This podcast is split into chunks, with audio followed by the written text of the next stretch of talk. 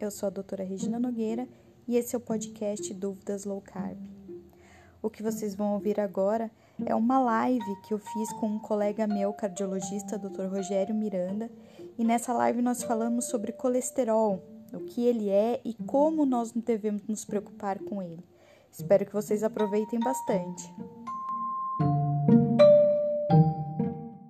Eu queria que você se apresentasse ah, para o pessoal.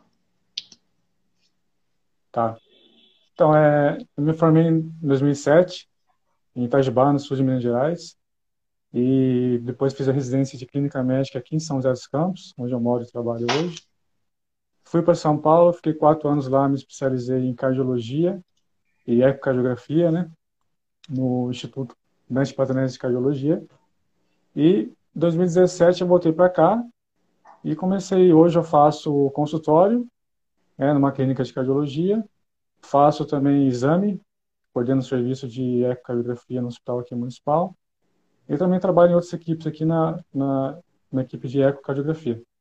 É, também comecei a atender teleconsulta e desde assim, desde 2015, quando eu comecei a mudar meu estilo de vida, perdi peso, descobri um novo mundo aí, e comecei a aplicar na comecei a aplicar na prática clínica aí, né? E sempre estudando, né? Fazendo os cursos, a gente até se conhecendo no curso aí do do, do Souto, né? De diabetes.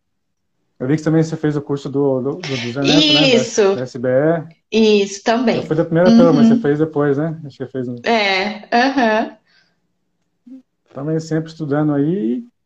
E hoje, e com, e com relação ao tema de hoje, né? Sempre, ainda muito no consultório, a gente, eu pessoalmente encontro paciente aí, às vezes tomando medicação aí sem precisar, né, às vezes tratando mais exame do que avaliando o risco. Então, é, posso falar do, prescrevendo mais medicação do que prescrevendo, sabe? Então, é, tomara que essa live aí consiga tirar bastante dúvida do pessoal aí, a gente... Essa live vai ajudar muitas pessoas e, assim, vai ajudar a mim também, porque eu, eu vou, é. vou bem, ser bem sincera, quando eu comecei, eu comecei a low carb em 2015 também. E uma das primeiras coisas que me falaram era isso, que o meu colesterol ia explodir, que ia ficar tudo muito ruim, né?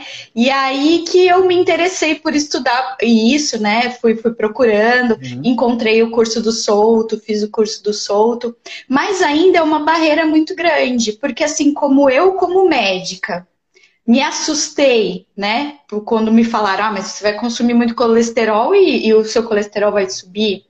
E eu já estava acostumada a receber os pacientes de pré-operatório, porque eu sou anestesiologista, né?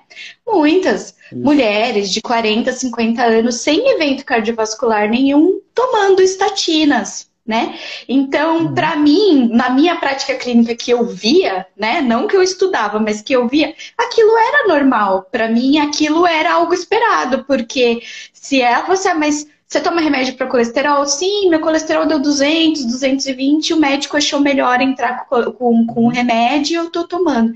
Então, para mim, isso era uma coisa de praxe. Era isso mesmo que a prática clínica estava dizendo, né?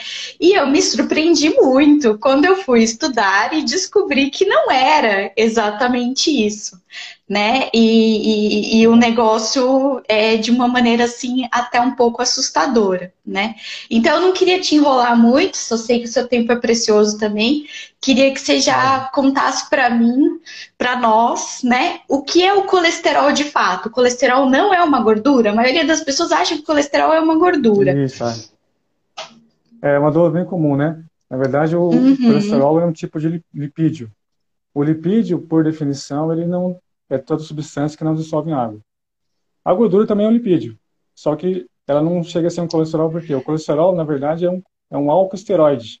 Uhum. Então, e a gordura é o triglicéride de ácido graxo. Então tem uma diferença aí, né? E confundir uma... Embora os dois não sejam solúveis em água, eles têm estruturas Isso. químicas diferentes, né? E funções diferentes. diferentes também. Funções diferentes também. E hoje a gente sabe que ele, o colesterol é, é, é tão vital para a vida que toda, praticamente toda célula do corpo, do corpo é capaz de produzir o seu próprio colesterol. Né?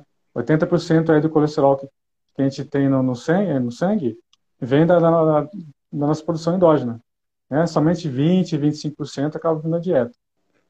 Isso, isso, é outra que... coisa que surpreende muito as pessoas, né? Quando é. você fala que 75, 80% do colesterol que você tem é, é você que produziu, não foi da sua comida que ele veio, as pessoas ficam muito surpresas, né? Porque elas, tão, elas relacionam o colesterol do sangue com o colesterol alimentar. E isso não, não se reproduz, né? De fato. É, então, até as próprias diretrizes não recomendam mais você é, limitar a ingestão de colesterol para controlar o exame do sangue, porque o impacto é muito pequeno. Então você não tem que uhum. deixar de. Ele sabe que as, as, fontes de colesterol são de origem animal, então carnes, ovos, laticínios, né, queijos.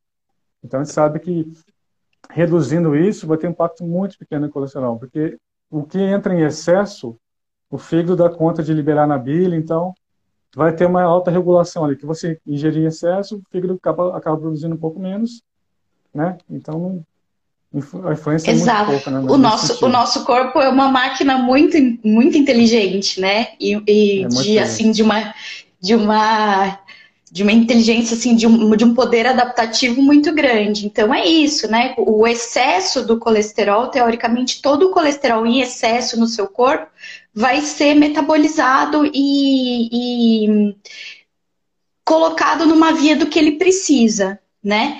É, quais são as funções do colesterol no nosso corpo, né? Você já falou que ele está presente em todas as nossas células, mas ele, ele tem outras uhum. funções também. Isso. Ele, ele é matéria-prima para a produção de hormônios, hormônios esteroides, que são aldosterona, cortisol, hormônios sexuais, testosterona, progesterona, estrógeno, vitamina D também. Uhum. É, ele participa também na, na formação da bile, a bile, a gente sabe que ela é importante na absorção da gordura da alimentação. Ela também ajuda na absorção das vitaminas lipossolúveis, né? A, D, E e K. Uhum. O colesterol também participa da formação da membrana, aquela capinha protetora da, do neurônio, que chama, que chama mielina. mielina. Então, uhum. assim, 25% do nosso colesterol está no sistema nervoso, no sistema nervoso. Então, precisa ver a importância dele. Né? Exato, exato. É, ele atua também é, no combate a toxinas do organismo, isso é uma coisa que eu também não sabia. Ele também tem essa função.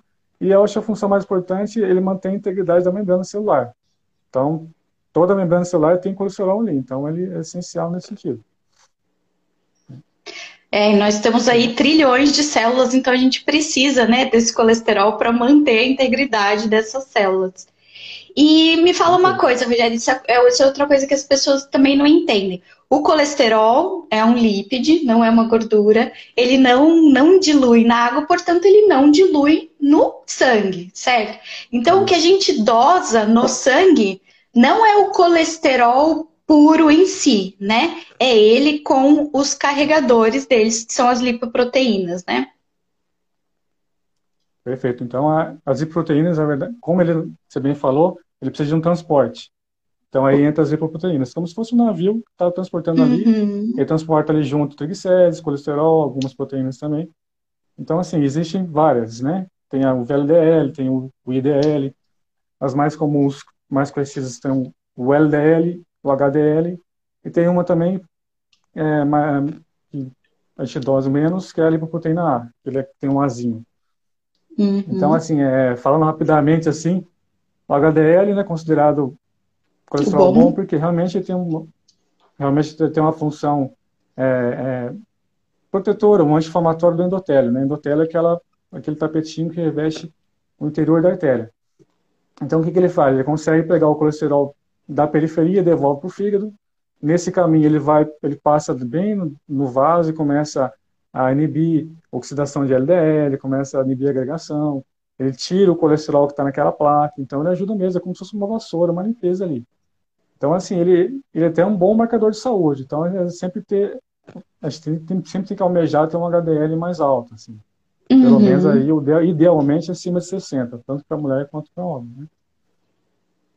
E o LDL, que ganhou a fama de, de ruim aí, né? Porque ele foi, na verdade, encontrado na cena do crime, dentro da placa lá você acha.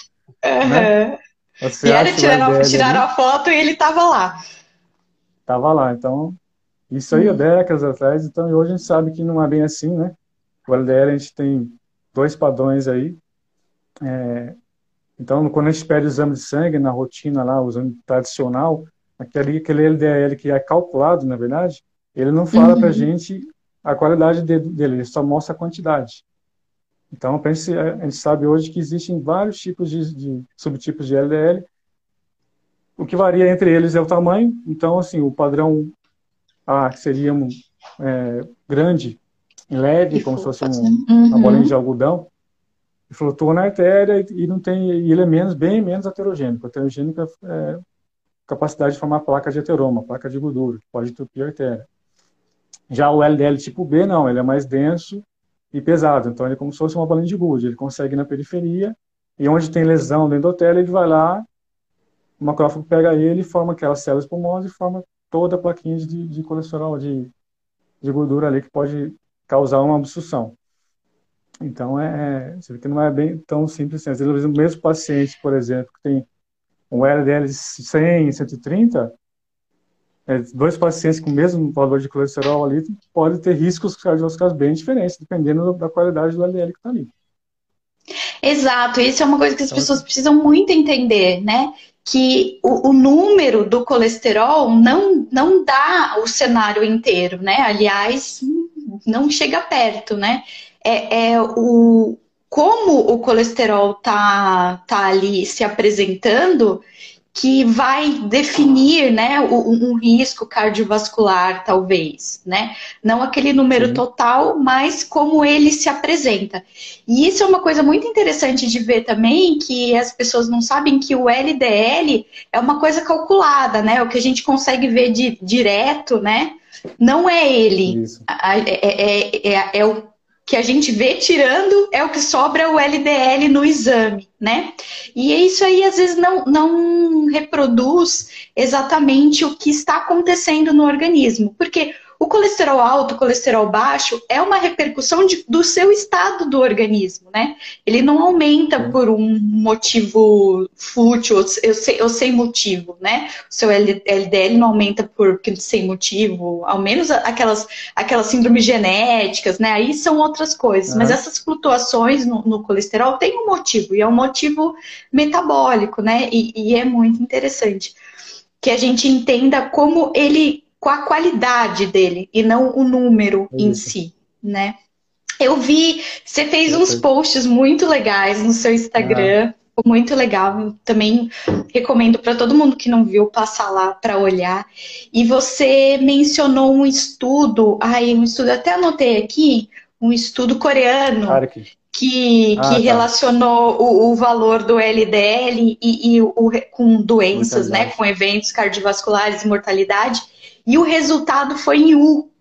E aí eu queria que você explicasse é. isso para mostrar que assim, às vezes o, o, LDL baixo não, não te protege de um evento cardiovascular, né? Às vezes isso aí Nossa. nos extremos é até o contrário. Esse estudo foi interessante, foi a coorte coreana, foi publicado em 2018. Eles pegaram 12 milhões. Muita gente, né? milhões, né? Impressionante. Muita gente. Então, eles acompanharam por 10 anos esse pessoal e viram a relação do colesterol é, total, tá? E mortalidade por todas as causas, não é nem mortalidade cardiovascular, não. Eles viram, como você falou, que o colesterol se comportou como uma curva em U. Então, quando ele estava abaixo de 220, 210, a mortalidade é maior. E acima também de 250, a mortalidade foi maior. Então, teve um, um, uma faixa entre 210 e 250 ali, onde tinha menor mortalidade. Então, tipo assim, que não é tão interessante você deixar o teu colesterol baixo a todo custo. Tem, e a gente tem essa impressão, falta, né? Essa Exato, a gente quanto tem mais, essa impressão menor, melhor, de quanto né? mais. É isso, quanto mais baixinho o meu, meu colesterol, melhor, né? E, e é aí que bate, porque ele tem tantas funções que quando você abaixa o seu colesterol muito, né, ele faz falta faz falta. Na síntese, na síntese hormonal, né? na parte de, de mielina, na parte de sais biliares, Sim. absorção né, das vitaminas fica prejudicada. Então é uma impressão errada, né, que a gente tem de que quanto menos colesterol a gente tiver, né, de uma maneira assim leiga falando, né, melhor vai ser. E isso não não não se concretiza nos estudos, e, e, não é de hoje, né, Rogério? Porque eu, uhum. eu, eu, fui, fui vendo, a gente vai aprendendo, vai lendo aqui, vai lendo ali, né? E a gente foi eu fui vendo que, assim, desde o estudo de Framingham, né, que foi o primeiro grande estudo observacional, e, naquela época eles tinham só o colesterol total, né, para medir, não tinha é. tanta, não tinha as frações, né, para acompanhar. E foi um estudo que muitas, muita, muitas pessoas usam, né, inclusive nossos colegas, como argumento né, para controle uhum. do colesterol e para e da relação dele com a doença cardiovascular. E mesmo no estudo de Framingham, um dos diretores, assim, 40 anos depois, escreveu ali que as pessoas que mais consumiam colesterol e as pessoas que tinham colesterol um pouco mais alto tiveram uma mortalidade menor né? O que é muito interessante, porque mostra que o colesterol é um fator, mas que tem muitas coisas por trás, né? Que não é só o colesterol que é o, problema que a gente deve focar, né? É, teve até um outro, assim, rapidinho, que achei legal citar, que ele acompanhou idosos acima de 60 anos, eram 70 mil pacientes, e também viram a relação entre o LDL, essa vez foi o LDL, o LDL uhum. e, a mortalidade. Então eles viram que o idoso, quanto maior, quem tinha o LDL mais, LDL mais alto, vivia mais que aquele que tinha o LDL mais baixo. Então há um outro estudo que a gente vê que... Pois é, muito interessante. Né? Será que nós estamos no caminho correto? Uhum, uhum.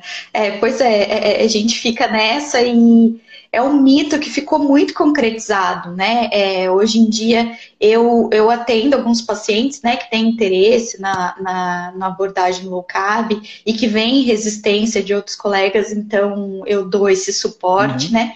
E uma das maiores resistências ainda é o colesterol, né? A comer muito Sim. colesterol.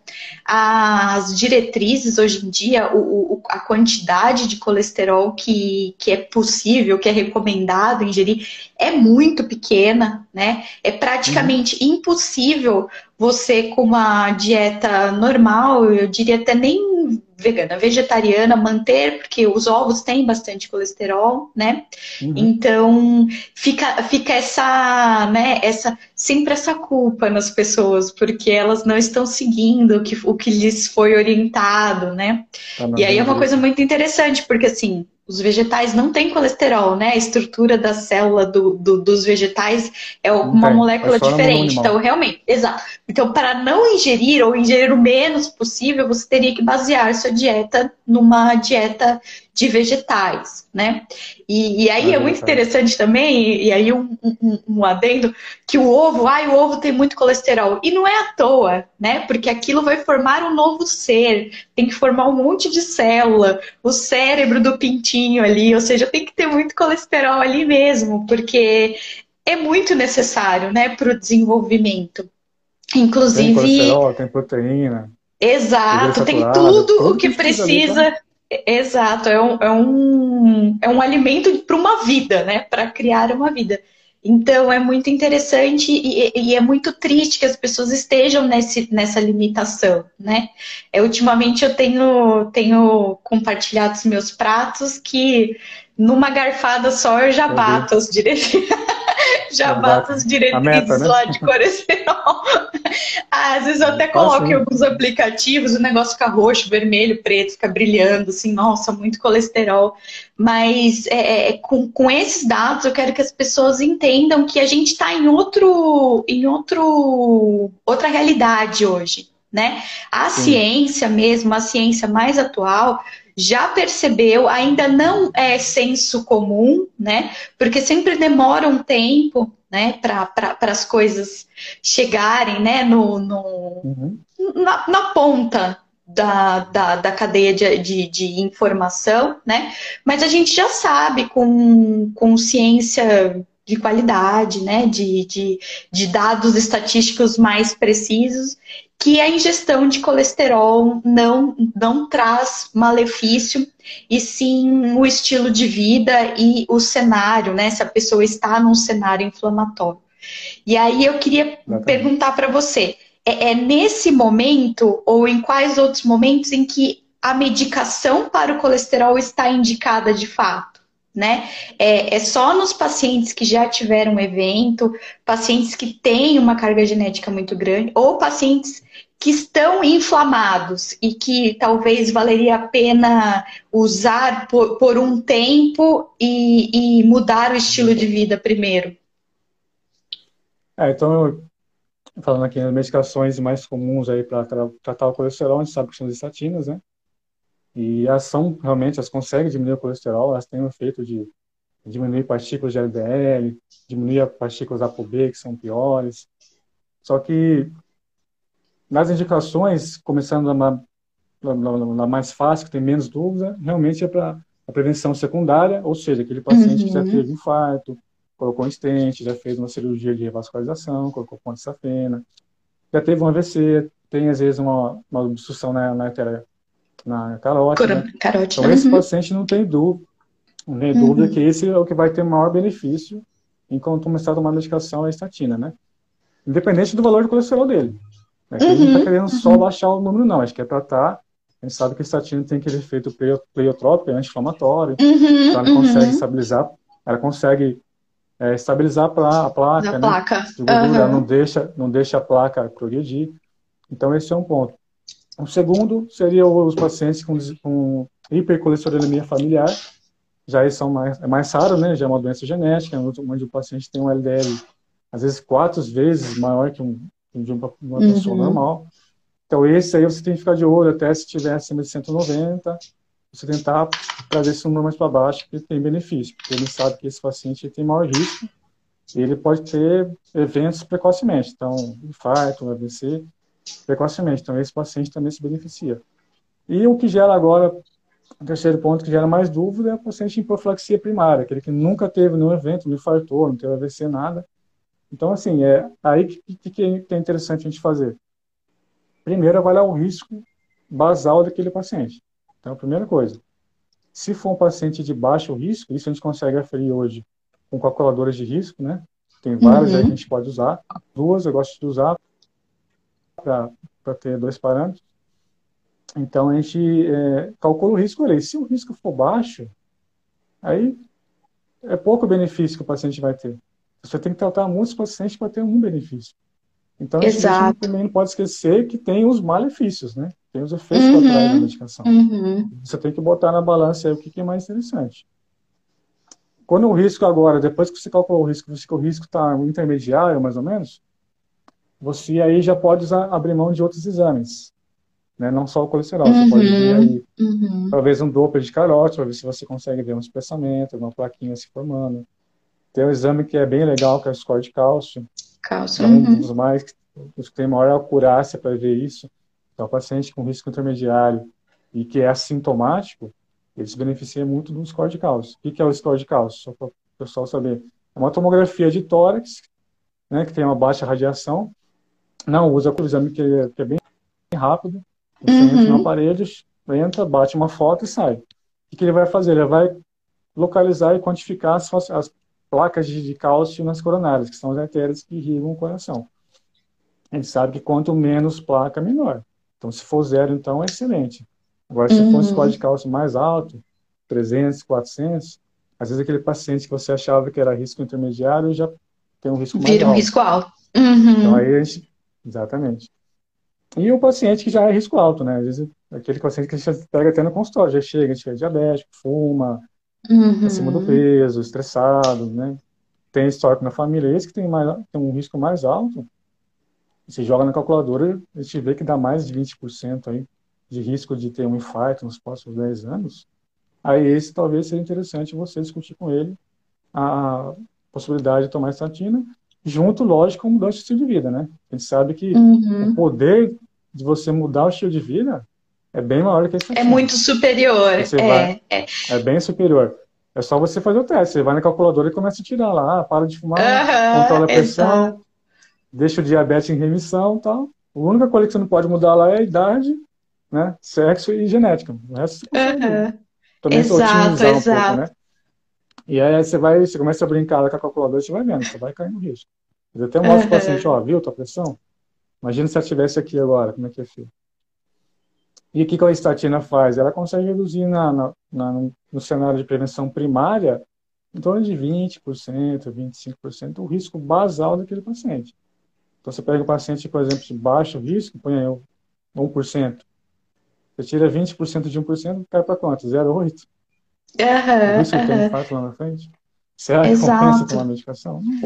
Pois é, pois é, os benefícios são tão pequenos, né? Mesmo na, na prevenção secundária, né? O NNT é, quando a gente olha, eu me surpreendi, eu achei que era uma coisa um pouco maior, assim, ainda é uma coisa. E é isso que você diz, as mudanças de estilo de vida você consegue botar ali na calculadora e ver como aquilo tem um impacto muito maior do que um tratamento medicamentoso, né? Sobre essa Exato, essa, esse risco, né? Que isso aí é um risco estimado, né? Uma calculadora. E é muito interessante é. você ter citado as calculadoras, porque as calculadoras eu sempre uso para para falar com os meus pacientes, inclusive com os meus colegas, porque o número total do colesterol não isolado não é usado em nenhuma calculadora né? E muitos Não. olham apenas o colesterol total. Ah, o seu colesterol tá 250, tá alto, bora tratar isso, né? E eles não, não, não avaliam o HDL, os triglicérides, né? Que também do perfil lipídico também são muito importantes. A, calcula né? a calculadora só usa o total e, e o HDL. É, não, o LDL não entra. Não usa o LDL, né? Não entra, né? Então, você também Exato. focar no LDL, não, porque nem na calculadora ele entra. É o que uhum. você falou, o total e o, e o HDL. Exato. É, é, é, às vezes até essa proporção, né? Até essa relação colesterol-HDL que a, a calculadora usa. Né?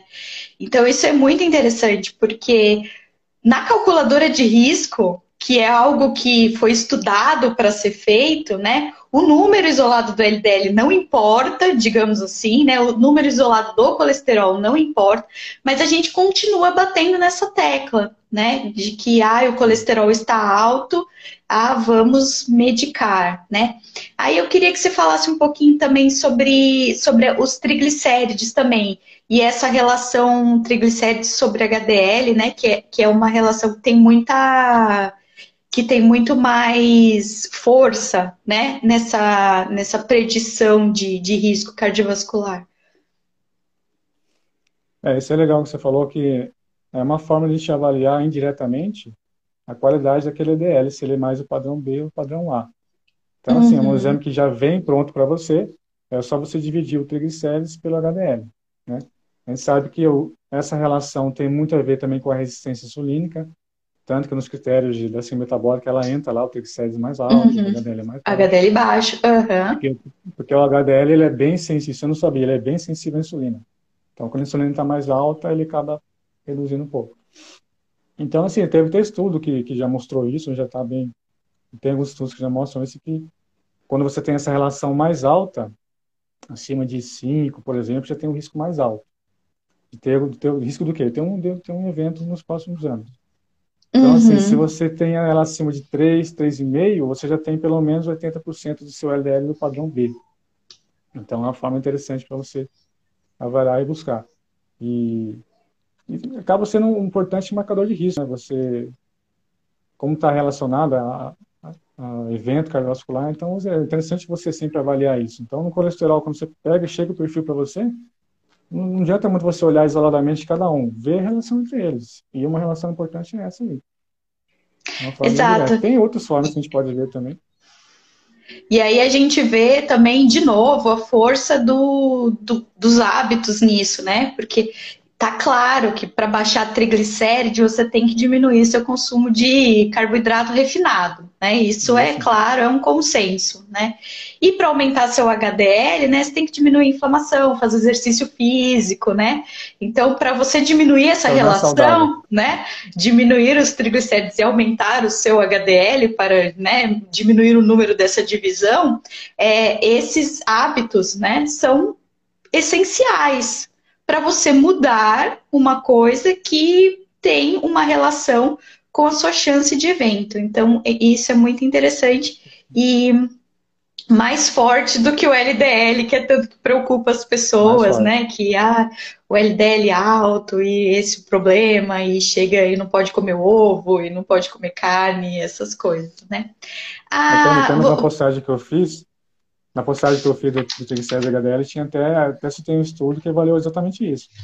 Comparar, via, fizeram a coronariografia para ver a, a, extensão da lesão uhum. das coronárias, né? E a relação triglicérides HDL. Então, a relação triglicérides HDL foi mais, mais importante do que o colesterol total e LDL isoladamente para predizer se aquela pessoa vai ter tinha mais lesão na coronariografia ou não. O estudo até Exato. feito aqui no, no Encore em São Paulo.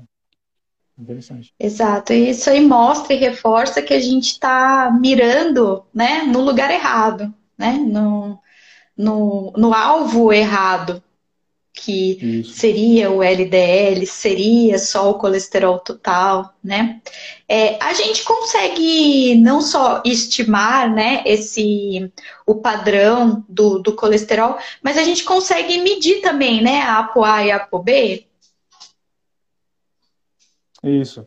É, esse também é outra forma que a gente pode avaliar a qualidade de colesterol. Só para explicar, a ApoA é uma apoproteína que se liga. A lipoproteína, na verdade, é uma bolotinha que tem colesterol e na membrana dela tem, tem proteína. Então, assim, no HDL, a parte proteica do HDL seria a apolipoproteína A, A1. Uhum. E no, no LDL seria a apolipoproteína B. Então, assim, a gente sabe que hoje é, para cada partícula aterogênica, que a gente fala que cada partícula do LDL que consegue causar placa de ateroma, existe uma partícula de, de ApoB. Então, assim, você dosar a ApoB no sangue, você consegue ter uma ideia do número de partículas aterogênicas. Então, entra ali IDL, VLDL e o LDL padrão uhum. B. Uhum. E o contrário também é verdade. Se você dosar a ApoA1, você consegue saber como é que está é, tem aquele colesterol bom, né? Os colesteróis bons que você tem, do HDL principalmente. E fazer uma relação entre eles é, é interessante porque tem estudos já mostrando que consegue prever também prognóstico, né? Então, quando você uhum, tem uma uhum, relação uhum. ApoB pela ApoA1, isso é um exame que a gente consegue dosar em qualquer laboratório, hoje com o isso aí. Se você dosar ApoB pela ApoA1, o ideal seria que seja metade. Assim, você tem que ter metade do bandido por tanto de mocinho você tem. Então tem que ter ali abaixo de 0,6, abaixo de 0,5. Aí o teu risco é mais baixo. E o contrário também, se você tiver mais A por B, então lá na frente você pode ter um risco mais alto. É bem legal você pedir, por exemplo, no, se vê, por exemplo, paciente com resistência insulínica, diabético também, que tem às vezes o triglicérides não tão alto, o HDL baixinho, e o LDL às vezes não, não é tão alto. Uhum. Você vai dosar A por B, tá lá em cima. Ou seja, é, o LDL perfil, tá né? Baixo, Exato. Aquele LDL, aquele LDL que está abaixo no exame, né? Mas tá é no ruim. alvo ali. mas a qualidade dele é péssima, só tem, só tem a B ali. Exato. Então, é outra exato. forma que a gente pode inferir também. A acurácia deles tem que ser hoje e a relação ApoB e APA1 é parecida, viu? Então é, uhum. tem praticamente a mesma acurácia aí. Ajuda bastante a gente nesse sentido aí de avaliar a qualidade, de uma forma indireta. Exato. Então, é, é, é, isso aí reforçando, né, que a qualidade do colesterol é muito mais importante do que o número, né? E a qualidade do colesterol reflete a nossa os nossos hábitos, né? O, o, a maneira como a gente trata o nosso metabolismo né? Se, se você for fumante, se você exagerar no álcool, né? Se você dormir mal, comer mal, é, é compreensível, né, que seu corpo vá responder com um padrão ruim de colesterol, né? Às vezes até não aumentado, mas assim, mais um, um, um padrão ruim, porque a inflamação está muito alta no corpo e o colesterol está respondendo a essa inflamação, né? Não que ele seja o culpado da inflamação, é, é uma reação do corpo a um cenário inflamatório, né? Então é muito interessante isso acaba sendo um desbalanço entre inflamação e antioxidação, né?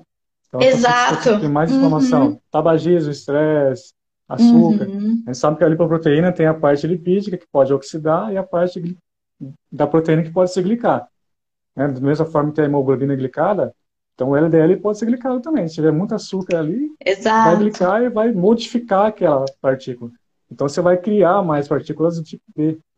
Então por isso que é bom você ter um estilo de vida saudável então você sempre mantém essas partículas do tipo A.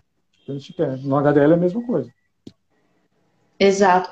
É, você tem que cuidar do seu colesterol também, né? Em vez de achar que ele é o bandidão da história, na verdade, uhum. talvez os seus, os seus hábitos sejam. Não, talvez não, né? Com certeza. Os seus hábitos são os vilões aí, né? Seu colesterol é apenas uma mais uma vítima do, dos seus hábitos. Eu queria aproveitar agora, Rogério, para a gente responder umas perguntas para não sei se teve alguma aqui. Aqui a Ana perguntou como o tabagismo afeta as questões do colesterol. É por esse, por esse processo inflamatório, né?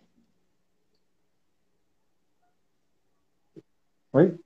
O tabagismo?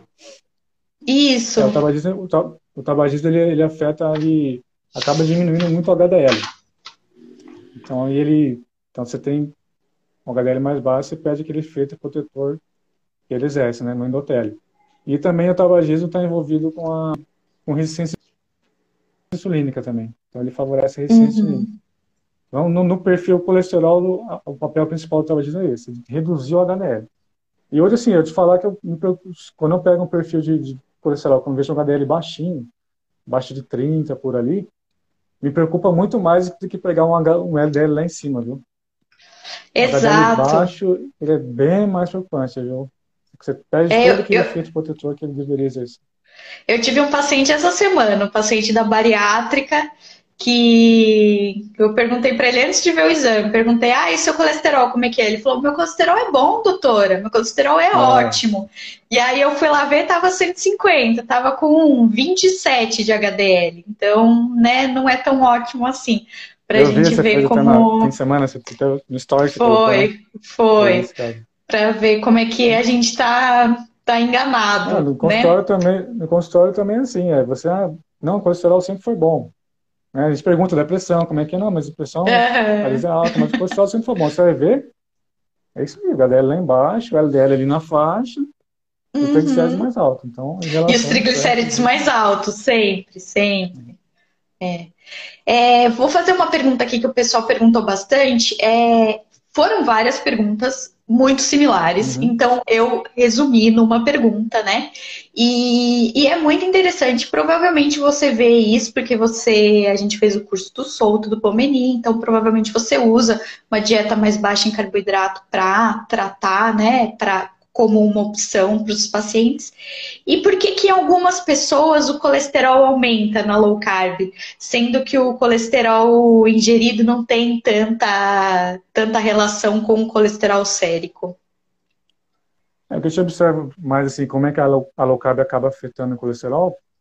Primeira coisa, o triglicérides, a gente vê que cai bastante. O HDL acaba subindo, né? O colesterol total sobe um pouco também e o LDL às vezes sobe, às vezes não. Então, assim, uhum. assim, tem. É, no começo, quando você está iniciando a alimentação low carb, você está tá perdendo peso, você tem muito peso para perder, você começa a perder peso, é natural que isso pode acontecer. A gente observa essa alteração, no, no, principalmente no LDL, né? Preocupa mais o pessoal.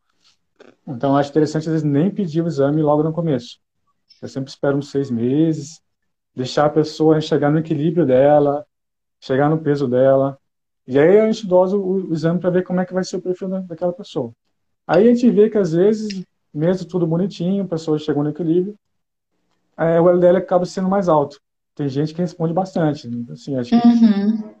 Vou te falar que é um quarto dos pacientes, talvez, por aí. E aí a gente acaba entrando naquela classificação que até um engenheiro usou, que é o Dave Feldman, ele também estuda bastante isso. É, você, se você tiver um, um LDL acima de 200, um HDL acima de 80, um triglicérides abaixo de 70, você pode ser considerado um hiperrespondedor, um hiperrespondedor. de massa magra. Uhum, uhum. Isso aí, como é, que, como é que esse paciente vai se comportar a longo prazo? O risco aumenta ou não? A gente não sabe. sabe. Não tem estudo. Uhum. Não tem estudo a longo prazo. Os estudos que foi, foram feitos com colesterol, LDL, é tudo em populações doentes já, né? Que seguem uma dieta uhum. ocidental, uhum. padrão. Então, é, a gente não sabe isso aí. Por isso que é interessante ter um acompanhamento nesse tipo de paciente. Certo. Aí você vai ver. Isso, às vezes, com ajuste fino que você faz na alimentação, reduz um pouco a gordura saturada. Eu vi muito uhum. paciente meu que às vezes tomava café turbinado lá, eu mesmo, na época eu tomei bastante. Meu colesterol subiu mais, eu reduzi, consegui estabilizar.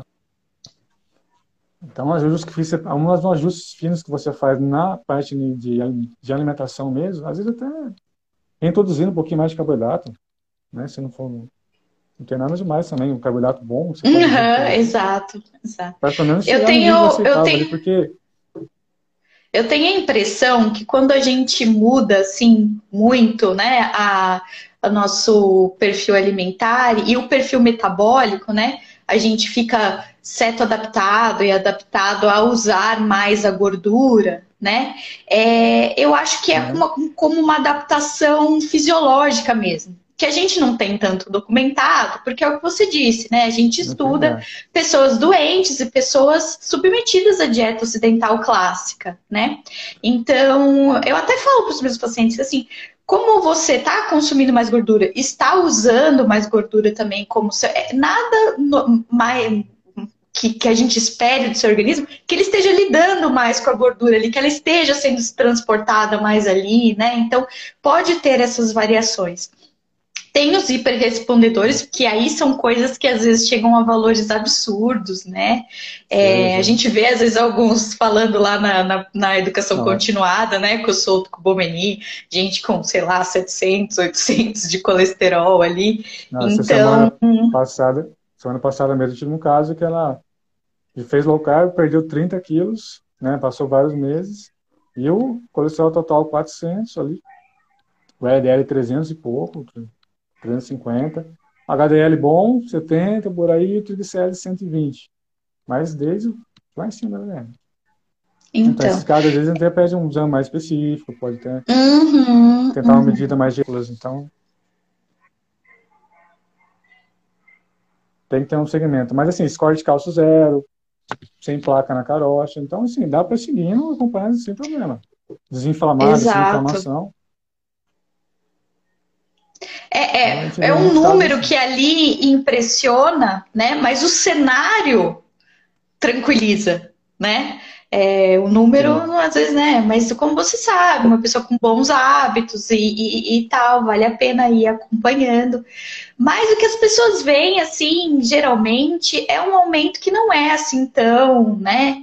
É, não, é tão pessoas, gritante, é. E geralmente é às custas de HDL, o que é muito interessante, né?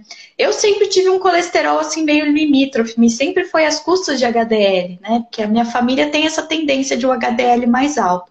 E aí, quando eu comecei a low carb, que o pessoal ficou gorando minha saúde, falou que eu ia ficar doente e tal, aí eu colhi o colesterol, não devia ter feito isso.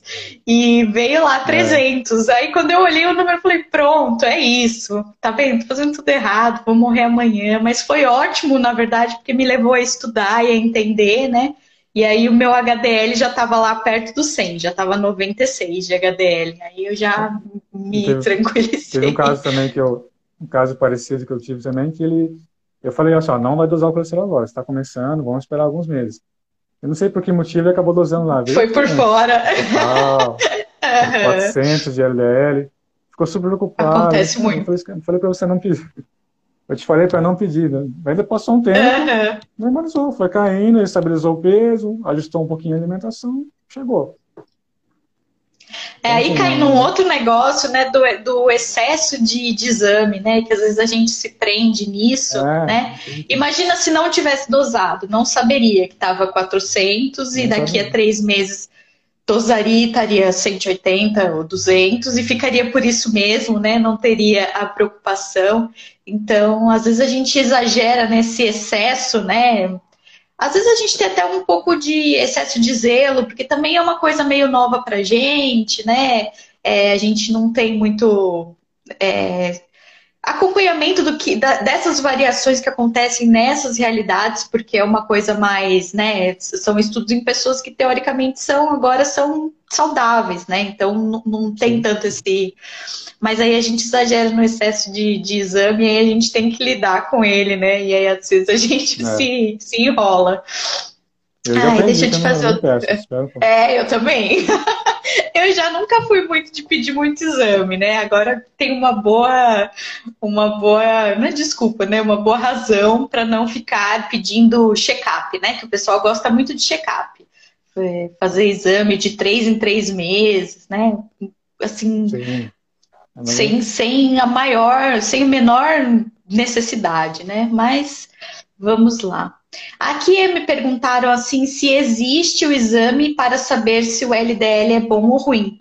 Você já já explicou isso, né? Na verdade, a gente consegue é, ver qual é a qualidade do LDL, né? É só não falei, tem um padrão ouro que é o que é o fracionamento de lipoproteínas. Hoje já está disponível no Brasil. Não é, não tem a cobertura uhum. do convênio, mas não é, também não é um valor muito acima. Então, assim, às vezes, esse, esse exame você consegue ver o número de partículas, o tamanho, a, a quantidade de partículas de LDL que tem um tamanho pequeno, médio, grande. Se o seu padrão é do padrão A ou B. Ele mostra até o tamanho do seu HDL, que tem o HDL uhum. tem esse uhum. detalhe também. Ele não pode ser muito pequenininho, porque ele é disfuncionante. Ele tem que ser grandão para você ele flutuar legal lá. Exatamente. O HDL também tem suas formas, né? Ele não tem é só o colesterol bom exato. Como a gente, a gente vê como o negócio é mais complexo do que complexo. parece, né? Então, todo esse cenário influencia também no, no, padrão do HDL, né? Pega paciente, às vezes, que tá, tem um estilo de vida super ruim, mas ah, meu, meu HDL é sempre foi bom, mas assim, o triglicérides é alto também, o LDL é alto. Uhum. Né? Todos super inflamado. Aquela pessoa que não tem por onde ter aquele HDL. Tem que se confiar, provavelmente é disfuncional. é, exato, um... exato. Que nem do meu paciente lá. Não devia ser muito bom, não. não, não. Que ele tava pesando 147 quilos. É, uma pergunta muito boa que chegou e a gente não falou e é muito interessante. E assim, na prática clínica, é lógico que na teoria também, mas na prática clínica, o que você mais vê de efeitos colaterais das estatinas? Ah, tá. Então, né, a estatina, na, na, literatura que a gente vê, eles falam que é umas 5%. O efeito colateral mais comum seria a mialgia, que é a dor muscular, no músculo mesmo, não é nem na articulação, é no músculo mesmo. Uhum. Em torno de 5% aí na literatura, mas na prática acaba dando mais, 10% aí pelo menos. Então, tanto que a gente tem que dosar uma enzima muscular, que é a CK, CPK, a cada três meses, pelo menos, para você, pelo menos no, começo do tratamento, né? Porque ela tem. Entendi. As estatinas uhum. são poderosas, então elas acabam tendo esse efeito também. Um outro efeito é a disfunção no fígado, né? A gente sabe que ela tem metabolismo hepático, então, assim, até 3% dos casos pode ter disfunção no fígado. Então, a gente tem que dosar também as hepáticas para ver se não está tendo nenhuma lesão. É, tem casos de demência precoce, diabetes, resistência insulínica diabetes também pode dar a longo prazo se você for um usuário crônico aí. E queda de testosterona, né, que são os hormônios que o colesterol atua. Então, queda de testosterona em homens pode acontecer. Tem até também, é, eu estava vendo até te perguntar se você teve algum caso, é, delírio pós-história. O paciente sai da anestesia e acaba fazendo com delírio no pós-operatório. Parece que tem uma associação também com os usos de estatina. Não sei se você chegou a ver na prática algum caso assim. Sim, a gente tem a gente tem muito relato disso. É que hoje em dia está muito difícil. Assim, o delírio em pessoas mais velhas é muito comum, né? E aí a gente e, e as pessoas mais velhas estarem usando estatina também é muito também é comum. comum né? Então a gente não sabe quem veio primeiro ali, né? Mas realmente, realmente, quando a gente vê um delírio em pessoa, quando a gente vê uma pessoa mais velha sendo submetida a uma anestesia e ela tem várias patologias, a chance de delírio é muito maior mesmo. Isso é fato, né? Quando ele é velhinho e é hipertenso, dislipidêmico, diabético, aí não tem outra. Você pode fazer da anestesia que você quiser, ele acorda e tá completamente em delírio, não sabe quem é, não sabe onde está, né? E às vezes é. já tem relatado isso disfunção cognitiva permanente, né? Que o paciente piora depois da anestesia e não consegue recuperar o que era antes, né? A gente às vezes faz, é, às vezes faz um mini mental antes, né? Isso em experimentos, né? E aí o paciente não consegue uhum. recuperar, mas aí também não dá para garantir que é só anestesia, tem a internação, tem o estresse cirúrgico, né, tal, é, mas tem, tem isso relatado. Agora, se, se, a né? pessoa, muito variável, a pessoa, muitas variáveis, e a, se a pessoa é uma idosa saudável, que hoje em dia é raro, mas tem. Inclusive, eu anestesiei uma, uma senhora de 90 anos ontem, que fraturou 90? o punho e não tinha nada, nada, nada. Não tomava remédio para nada, nada. E uma gracinha, fez a cirurgia, acordou super consciente, super lúcida. Então tem, tem essa relação mesmo. Mas das estatinas tem, tem estudos mesmo, parece, que tem um pouco de disfunção, sim, relacionada ao uso de estatina. A gente está usando muito estatina, né? Então, é. tá mexendo muito de um jeito. Da... A estatina também é um efeito que ela causa, que é como ela atua num nível lá em cima da cascata do mevalonato, ela também diminui uhum. a produção de coenzima Q10. Uhum, coenzima Q10 uhum. é uma uhum. substância que o próprio corpo produz que ajuda na produção de energia dentro da mitocôndria. Então, assim, é. Tem essa hipótese de disfunção mitocondrial com, mesmo, é. é. Pacientes com falta de energia, com fraqueza. Então, às vezes, uhum. com, com enzima Q10, você consegue melhorar isso daí. Então, eu sempre uso nesses pacientes, assim. Junto, né? Com relação uhum. a, é, a mialgia, eles tentaram já ter, usar com, com enzima Q10 junto com a estatina, mas parece que os estudos ainda não mostraram muito efeito, não, favorável, entendeu? Mas na, na, no cansaço, assim, eu percebo, já percebo que melhora. Melhora. Uhum. Tem pacientes que se queixam muito, né? De, de principalmente dor, dores nas pernas. Principalmente os idosos. Eles se queixam bastante. Vamos ver aqui. Aqui você já respondeu mais ou menos, mas vamos responder com vai, números que a gente sabe que tem que ser avaliados individualmente com qual valor de colesterol, vamos dizer o LDL, que aumentaria no paciente em low carb cetogênica, você se preocuparia? Um valor assim, se tudo tivesse legal, olha, acima de, de 250, 300 ali, eu já ficaria mais de olho. Uhum, então, até 220, uhum. 240 a gente vai levando assim, se o resto estiver tudo bem. Aí pelo menos eu consigo, eu, eu não, eu não chego tratando de cara. Vou, a gente tenta investigar como é que está o resto. Se, se, esse LDL tem uma qualidade realmente boa, né? E se está dando alguma repercussão é, no exame, exame de carótida, no score de cálcio. Então, se estiver tudo indo bem, e um LDL um pouco mais alto, nesses casos, eu até peço, um, às vezes, um, um fracionamento de lipoproteínas para ter certeza ali o padrão ouro, que aquele padrão é de tipo A mesmo, que ele não tem tantas partículas. Então, assim, é, é, às vezes interessante. Aí, quando vem tudo bem, vou seguindo, não vou também tratar, porque. É... Mas também a gente não pode também perder o medo, né? Você, não, meu, meu César HDL deu bom, meu LDL está 400. Largar então, geral. Tá tudo né? bem, não é, uhum. não é bem assim, porque uhum. o LDL que está ali, a maior parte das partículas talvez seja do padrão A, que é o bom, mas também tem partículas do padrão B.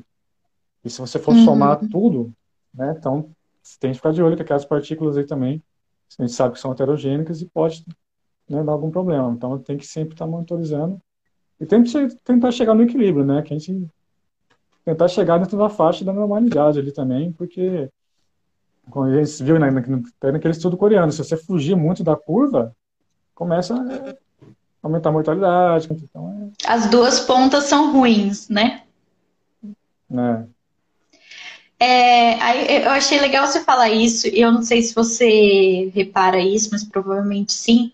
Essa, essa abordagem diferente, né, priorizando o hábito de vida, principalmente a alimentação, trouxe a gente para uma medicina mais slow, né? Porque antes era assim, né? O paciente chegava para você com, com colesterol de 300 e ele já saía com a estatina, né? É, não, não, não, tinha mais, é, não tinha mais conversa. E agora tem isso, vamos acompanhar, né? Vamos ver, vamos, vamos mudar um pouquinho a alimentação e aí a gente volta a ver. Ah, não melhorou, agora vamos investigar mais, né? Então, uma coisa mais, né? Que muitas vezes você adaptando um pouquinho ali a alimentação, se aquele número não está tão favorável, é, muitas vezes ele fica, fica bem, bem interessante. É, você colocando um pouquinho de carboidrato, os, os carboidratos uhum. bons, né? E o Souto fala várias vezes, né? Gente, você já tá magro, já tá atlético, não precisa se forçar a só consumir 30 gramas, você não precisa estar em cetose o tempo todo, né? É, então, isso é muito interessante porque para mim, e acho que para você também trouxe essa medicina mais paulatina, mais comedida, né? Sem muito, ah, nossa, né? Toque o remédio, é. ou, ou, faz o CAT amanhã, né? Vai, vai internar agora é. para fazer o CAT. Então é, é uma coisa eu muito interessante. Que, que eu ia. Eu nunca imaginei que eu ia no consultório hoje mais desprescrever do que prescrever medicação. Então, a gente, uhum. na cardiologia, a gente pega muito paciente com síndrome metabólica. Então, você uhum. inicia uma estratégia alimentar ali, começa a reverter é, os processos, assim, as patologias, você vê a pressão normalizar, então você tem que até tirar o remédio meio que correndo, para não ter problemas de hipotensão lá na frente. Uhum. Então, assim, é, na, você sai da residência assim, uma máquina de prescrição, assim, de estatina, de... Exato. Mas agora você consegue, é, dá para descrever legal. O paciente fica super satisfeito. Nossa, nossa, doutor, me falaram que eu ia tomar remédio de pressão mais a vida, que eu estava condenado, que tinha que então a gente vê que eu também acreditava nisso. Hipertensão é doença crônica, não tem, não tem cura, tem que tomar remédio, acabou. Diabetes é a mesma coisa. E colesterol uhum. também. Eles falam, ah, uma vez que você começou a tomar estatina, se você sabe se você parar, vai aumentar o colesterol de novo. E aí? Então, teoricamente, também teria que continuar com essa vida. Então... Seria um. É, é, é, e tem, tem muito isso. E eu sou prova, prova cabal disso, porque eu tenho, tinha uma hipertensão diagnosticada desde os 26 anos. E tomo, cheguei a tomar ah, três é classes de medicamento. E hoje em dia já tô, tava tomando beta-bloqueador, tava tomando diurético tiazídico e IECA, né? Fiquei por um bom tempo nesses, nessas três classes. E, e aí é... Pois é, a mágica que eu fiz, né? Cinco anos de low carb, 20 quilos a menos. E aí, hoje em dia, eu já tô sem medicamento.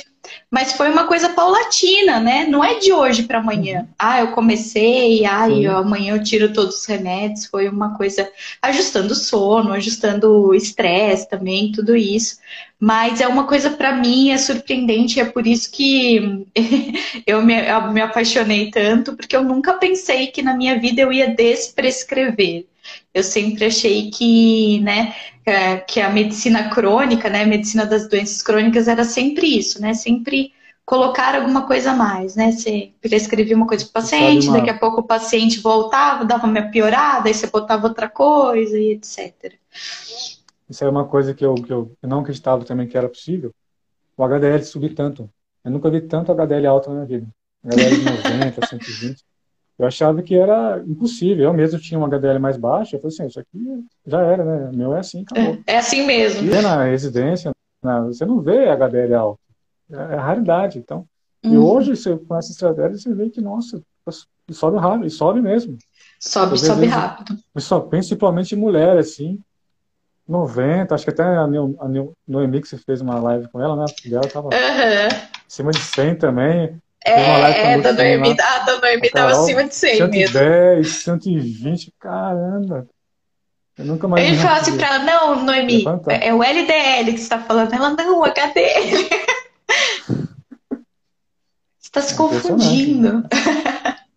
é impressionante, né? É pra gente ver como como a alimentação, como o hábito de vida tem um impacto muito importante muito, no metabolismo mesmo, muito. né? Muito, muito. E, e não é coisa assim, ah, que besteira, é só comida, ou que besteira, é, é só tomar sol, é só dormir bem, né? É, pode parecer besteira, mas os resultados são reais, são factíveis e são impressionantes, né? É, Coisa simples, a dieta, um impacto bem grande, né? Exato, a dieta nos diabéticos, né, que não é o termo aqui, mas assim, é, você mudar a dieta num diabético tipo 2, você vê respostas imediatas, né, é, é uma coisa assim incrível. Então, é muito, é muito impressionante e é muito bonito como o nosso corpo está lidando para ficar saudável, né? Ele está fazendo o que ele pode com o que a gente está uhum. dando e a gente está dando muito ruim. Quando a gente começa a dar umas coisas melhores, né? Uma situação melhor, ele responde, ele responde com saúde e é, rápido você, às vezes, né? Você para de, de intoxicar o corpo, deixa, deixa um ambiente favorável para ele, o resto ele faz sozinho. Ele te agradece então, com saúde. É muito interessante. Vai ajustando, você vai perder o peso que você tem que perder, entendeu? Você vai. O seu, a sua saúde metabólica vai chegar no nível que tem que chegar. Assim. Basta, basta é, deixar o corpo. Basta você dar. Exato, exato. Dar um ambiente exato. favorável. Você parar de prejudicá-lo. Ai, Rogério, é, queria te agradecer de demais. Né? Isso, para de me atrapalhar, né? Deixa eu cuidar aqui. E agora tá aparecendo um recadinho aqui que eu vou cair. queria te ah, agradecer tá demais. Nossa, é, de verdade, foi muito bom. Espero que a gente tenha conseguido responder algumas dúvidas, né? Eu sei que uhum. a dúvida ainda continua e, e Não, é às vezes é, e às vezes é, a insegurança, né, de, de mudar hábitos ou de ir contra o que a maioria das pessoas ainda repete, né? Mas se a gente puder ter dado um pouquinho mais de confiança para as pessoas, né? Que elas podem comer os ovos dela em paz, podem comer produtos de origem animal em paz, sem essa preocupação, sem esse essa noia com esse número, né?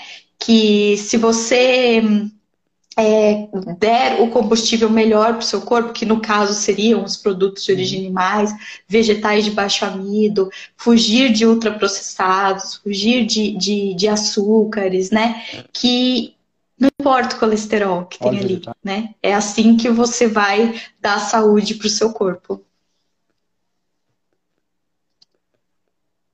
Perfeito, é isso mesmo. Acho que é, quando eu falo assim, é, avaliar o teu colesterol, tenta entender por que, que será que ele está alterado, né? Se focar. Exato. Né? Tenta assim, é, ah, eu preciso baixar essa número, mas tenta assim, mas o que, que será que, por que, que aquele colesterol.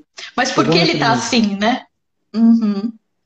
Assim, ele, ali é, ele é consequência, não é causa, normalmente. Exato, é exato. Né? A não ser os casos raros genéticos que a gente vê, mas uhum, uhum. alguma coisa levou aquilo. Então você tem que tentar entender o que está acontecendo, se é a sua alimentação, se é falta de exercício, se é falta de gorduras boas que você precisa ingerir, né?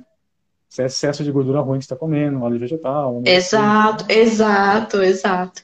É, é, é. Talvez falte também é. isso que a gente também tem essa responsabilidade pela nossa saúde, né?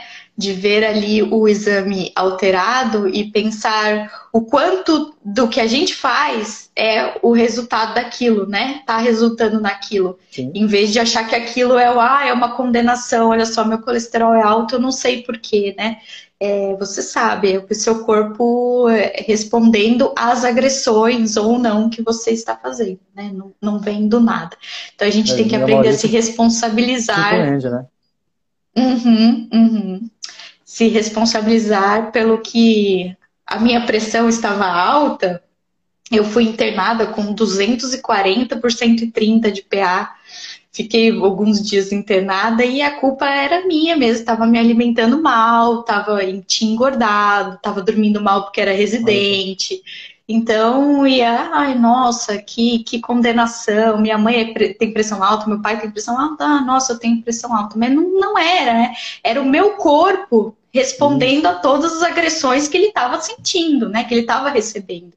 Então, a gente precisa se responsabilizar também. Ponto, é, segundo ponto importante, assim, a genética, o pessoal, o pessoal dá muito valor à genética e esquece o ambiente.